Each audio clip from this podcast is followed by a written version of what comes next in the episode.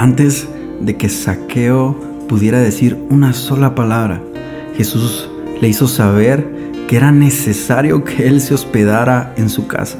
Esta fue la única ocasión en toda la Biblia en la que Jesús, antes de ser invitado a entrar, expresó su deseo profundo de entrar en una casa. Bienvenidos a un episodio más de Altar, de este podcast. Este es el cuarto episodio, la cuarta historia de Jesús entrando en una casa. Eh, en este episodio queremos eh, hablar de Jesús y Saqueo. Estamos en Lucas capítulo 19. Jesús va en su viaje de regreso a Jerusalén para hacer su entrada triunfal y hace una pausa de las últimas que hace y entra a Jericó. Esta historia tiene lugar en Jericó. Es una historia que no aparece en ningún otro evangelio, solo Lucas se toma el tiempo de escribirla, de poner este episodio, esta escena que tiene mucha profundidad, aunque es muy corta, y muchas podríamos catalogarla como muy básica en el, contenido teológico, pero es, es, algo muy profundo y que quiero que así como Dios me lo habló a mí, tratar de transmitirlo. Esto es uno de los pilares o, o valores que yo me propuse al empezar este proyecto y es no pararme o ponerme frente al micrófono y grabar un mensaje que yo no haya sido impactado por él primero. Algo que yo no haya vivido, algo que yo no haya experimentado. No quiero hablarlo, no quiero decirlo porque creo que va a ser solo información. Quiero hablarlo desde la experiencia, de algo que he vivido en mi intimidad con él. Y estando ya en este cuarto episodio, yo quiero incentivarte si te ha bendecido este podcast, que puedas compartirlo con amigos, con familiares esto no es un proyecto que ha nacido con, fines de lucro, sino desde la pasión de mi corazón de, amar a Jesús y transmitirlo a otros. De ahí nació, con ese corazón, con esa intención. Así que quiero pedirte si te ha bendecido que puedas compartirlo con otros familiares, amigos, que puedan recibir este mensaje y sean apasionados y encendidos en el altar de su corazón en amor por Jesús. Así que vamos a empezar con esta cuarta historia, cuarta escena de Jesús entrando en una casa. Y vamos a Lucas 19, verso 1 dice, Jesús entró en Jericó y comenzó a pasar por la ciudad. Había allí un hombre llamado Saqueo. Era jefe de los cobradores de impuestos de la región y se había hecho muy rico. Saqueo trató de mirar a Jesús. Trató de mirar a Jesús pero era de poca estatura y no podía ver por encima de la multitud. Así que se adelantó corriendo y se subió a una higuera sicómoro que estaba junto al camino, porque Jesús iba a pasar por allí. Esa frase que remarqué hace un momento es la que me llama la atención en estos primeros cuatro versículos. Trató de mirar a Jesús. Me siento identificado con Saqueo no solo por la, por la poca estatura, sino porque la situación de Saqueo, la naturaleza de Saqueo, no lo dejaba acercarse a Jesús. Y muchas veces yo me he sentido así, que mi naturaleza como que me niega la oportunidad de acercarme. No logro estar tan cerca porque mi naturaleza me lleva a no hacer lo que quisiera hacer y hacer lo que no quisiera hacer. Y esa naturaleza de saqueo es la que muchas veces nosotros portamos, es una realidad. Pero Jesús iba a pasar por ese lugar y saqueo que había escuchado seguramente de Jesús. Unos versos antes vemos que ya en Jericó eh, Jesús acaba de sanar a este ciego Bartimeo y la fama de Jesús se extendía en, en toda la región. Así que Saqueo había escuchado de Jesús, sintió curiosidad y quiere acercarse. Busca sus, sus maneras, sus formas, se sube a un árbol y está esperando a Jesús. Y en el verso 5 al 7 dice, cuando Jesús pasó, miró a Saqueo y lo llamó por su nombre. Saqueo, le dijo, baja enseguida. debo hospedarme hoy en tu casa. Saqueo bajó rápidamente y, lleno de entusiasmo y alegría, llevó a Jesús a su casa. Pero la gente estaba disgustada y murmuraba, fue a hospedarse en la casa de un pecador de mala fama. Esta primera parte es digna de hacer una pausa. Jesús fue el que se acercó, Jesús fue el que lo miró y Jesús fue el que lo llamó por su nombre. Estas tres cosas hablan del corazón de Jesucristo, nuestro Señor, nuestro Salvador. Saqueo, en medio de esa circunstancia y situación que hablábamos, busca sus maneras de acercarse a Jesús, pero Jesús lo sorprende. Y Jesús es el que se acerca. En esa multitud debieron haber miles de personas, la multitud, estamos hablando de cientos, miles de personas. Jesús se fijó en Saqueo. Jesús miró a Saqueo y lo llamó por su nombre. Eso seguramente causó una explosión en el corazón de Saqueo. ¿Cómo este hombre, que era famoso en toda la región, conocía su nombre? Eso ya tuvo que haber cautivado su corazón. Y luego le dice, debo hospedarme en tu casa. Ese verbo en griego que se traduce como hospedarme, el significado es aflojarse la ropa y prepararse para dormir, para pasar la noche. O sea que Jesús le estaba diciendo, quiero pasar la noche contigo. Jesús no iba a hacer una visita express. Jesús sabía qué era lo que este hombre necesitaba. Esto me encanta porque cada vez que Jesús entró en una casa, lo que pasó fue diferente. El tiempo que estuvo, lo que dijo, lo que habló, lo que sucedió. Pero esto me dice algo. Jesús conoce nuestro corazón. Jesús sabe qué es lo que tú necesitas y yo necesito. Él no va a hacer todo de una forma mecánica. Él es específico, lo llama por su nombre y le dice, debo hospedarme en tu casa. Esta es la única persona en toda la Biblia que ni siquiera le dio tiempo de invitar a Jesús. Jesús le dijo, quiero, necesito, debo hospedarme en tu casa. Esto es asombroso, es impactante porque si Jesús sabemos que no hizo nada que no viera al Padre hacer, no hizo nada que no estuviera en la agenda del Padre, eso quiere decir que saqueo estaba en la agenda del Padre para Jesús. En el verso 8 dice, después de la comida, es decir, en ese momento ya Jesús entró, ya Jesús aflojó sus vestiduras, se sentó, comió y dice, después de la comida, Saqueo se levantó y le dijo a Jesús, Señor, voy a dar a los pobres la mitad de todo lo que tengo, y si he robado algo, devolveré cuatro veces esa cantidad. Jesús le respondió, desde hoy tú y tu familia son salvos. ¡Wow! Le dice, la salvación ha entrado en tu casa. Pues eres un verdadero descendiente de Abraham. Yo, el Hijo del Hombre, dice Jesús, he venido a buscar y a salvar a los que viven alejados de Dios. Primer punto en esto. Me impacta que Lucas ni siquiera escribió qué fue lo que Jesús dijo. A Lucas le importó poco la enseñanza que Jesús lanzó en esa mesa. Y esto Dios me decía, ¿para qué? ¿Para qué iba a decir? ¿Para qué iba Lucas a escribir las palabras que salieron de la boca de Jesús? Si Él era la palabra viva. Entre Génesis 1.2, donde dice que todo estaba desordenado y vacío y había oscuridad.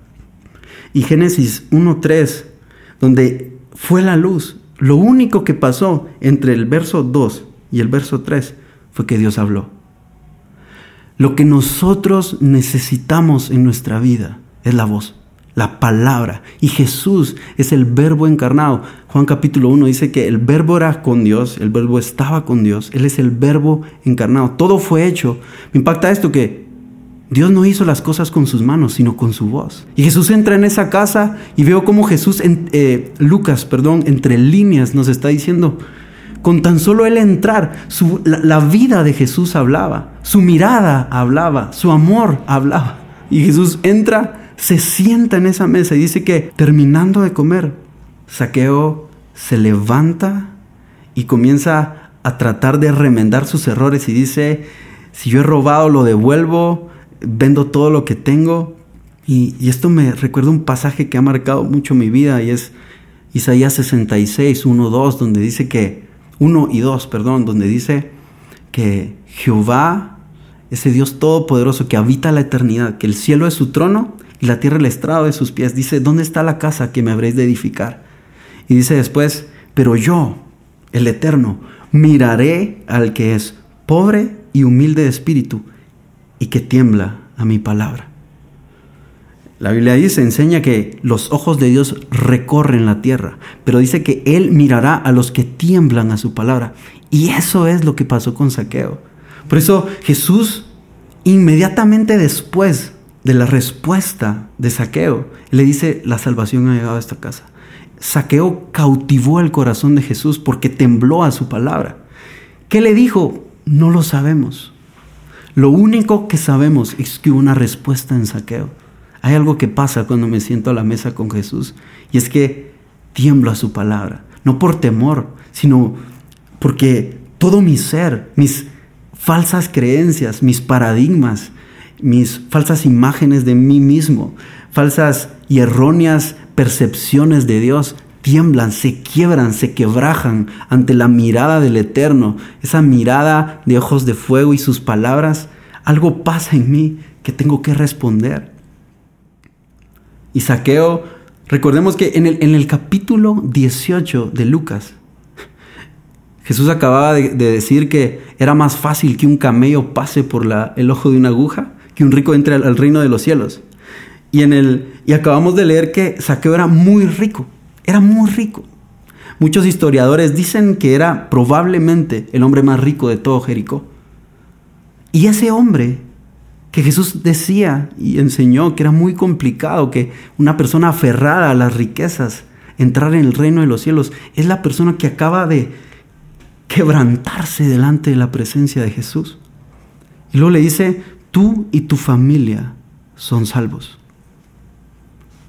la salvación llegó, el refrigerio a esas almas eh, marcadas por la sociedad, marcadas con etiquetas de corruptos, que se habían enriquecido de ganancias malavidas.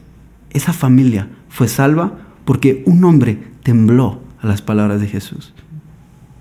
Y luego le dice, he venido a buscar y a salvar a los que viven alejados de Dios. Esta última parte es el eje central de este episodio. Dice Jesús, he venido a buscar, he venido a buscar, yo lo vine a buscar y lo vine a salvar. Romanos capítulo 3 dice, no hay quien busque a Dios. Esto es una cita de un salmo dice, no hay quien busque a Dios. Uno solo, no lo hay. También dice Romanos 8 que todos pecamos, todos, y fuimos destituidos de la gloria de Dios, todos. Esto es esencial de entenderlo. No fue Saqueo quien buscó a Jesús, fue Jesús quien vino a buscar a Saqueo. Esta, esta parte resume de alguna forma la historia del Evangelio, la historia de la Biblia. Un hombre que falló, se alejó, pero Dios lo vino a buscar. Génesis capítulo 3, después de que Adán y Eva le fallan a Dios, quebrantan ese único mandamiento, Dios aparece en escena y dice, ¿dónde estás tú? Dios sale a buscar a Adán y Eva. Nunca el hombre por sí mismo ha estado en búsqueda de Dios. Nunca. De hecho, la palabra fe en su raíz, en una de sus raíces primarias, tiene este sentido de persuasión divina. Porque cada hombre que responde en fe a Dios siempre estuvo primero expuesto a una situación en la que Dios estuvo involucrado. Yo por mí mismo no tengo la capacidad de buscar a Dios.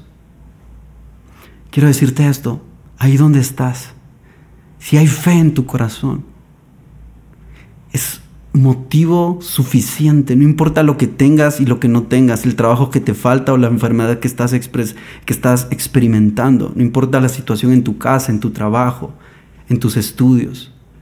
El simple hecho de que haya fe en tu corazón es una prueba que hay un Dios misericordioso y lleno de amor en los cielos que te salió a buscar.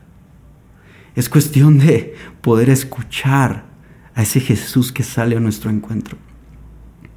Muchos historiadores dicen que Lucas incluye a Saqueo en su evangelio, porque muy probablemente Saqueo fue parte de la iglesia primitiva unos años después. O sea que esto es muy interesante porque el encuentro de Saqueo revolucionó la historia. Por eso Lucas conocía el nombre de Saqueo. Por eso él sabía lo que había pasado sin haber estado allí, muy probablemente. ¿Por qué? Porque ese hombre que todos lo tachaban de un cobrador de impuestos corrupto, enriquecido de tantas cosas malavidas. Fue un hombre que luego tuvo una participación en la iglesia primitiva. Quiero decirte esto. Un encuentro con Jesús siempre va a cambiar tu destino. No importa si lo que la gente ve en ti es un destino de fracaso, de derrota. Siempre que Jesús te llame por tu nombre y algo pasa en tu corazón que comienzas a responder a Él. No es solamente que Él te vino a buscar, sino que como le dijo Jesús a, Saqueo, este es un verdadero descendiente de Abraham. Es decir, él es parte del linaje escogido, nación santa, real sacerdocio. Es decir, tú no perteneces a ese lugar donde muchos te han llamado, donde muchos te han puesto. Perteneces al linaje escogido. Jesús lo traslada y a partir de ahí la vida de Saqueo fue otra. Su familia fue transformada, dio frutos a partir de un encuentro con Jesús. Yo quisiera que podamos orar en este momento y simplemente decir, Jesús, te damos gracias porque lo que hoy conozco de ti, las convicciones que hay en mi corazón, no es por mi buen corazón, no es por mi buena capacidad y porque soy alguien bueno, bondadoso, sino porque tú un día te encontraste conmigo, tú veniste a buscarme, veniste a buscar un corazón que se había alejado que se había perdido. Gracias Jesús por tu amor incansable, inagotable, que viene tras de mí una y otra vez. Si me he alejado, si he huido, si me he escondido, así como un día lo hicieron Adán y Eva, déjame escuchar tu voz que dice, ¿dónde estás? Y ahí donde estás, yo oro en el nombre de Jesús, que comiences a escuchar esa voz que dice, ¿dónde estás? ¿Dónde estás? Y oro en el nombre de Jesús que muchos vuelven a la casa del Padre. Tú que estás escuchando, en el nombre de Jesús vuelves una vez más a la casa del Padre. Vuelves una vez más a sentarte a la mesa, porque Él te dio un lugar en su mesa. Padre, te amamos y te damos gracias por cada historia que dejaste para darnos esperanza. En el nombre de Jesús. Amén y amén. Wow. Cuarta historia, un mensaje que a mí en lo personal me impactó mucho. Espero que haya sido lo mismo para tu vida. Y nos vemos la próxima semana, el próximo viernes. Sería el último episodio, la última historia de Jesús entrando en una casa, Jesús sentándose a la mesa. Y luego eh, tendremos un episodio final que quiero anunciarlo hoy. Vamos a tener un episodio final que va a ser diferente diferente a lo que hemos estado haciendo y trabajando, pero sé que va a ser un episodio que va a impactar tu vida, que nos va a, llenar de fe, a llenar de, de deseos de tener intimidad con Jesús. Te bendigo y nos encontramos en el próximo episodio.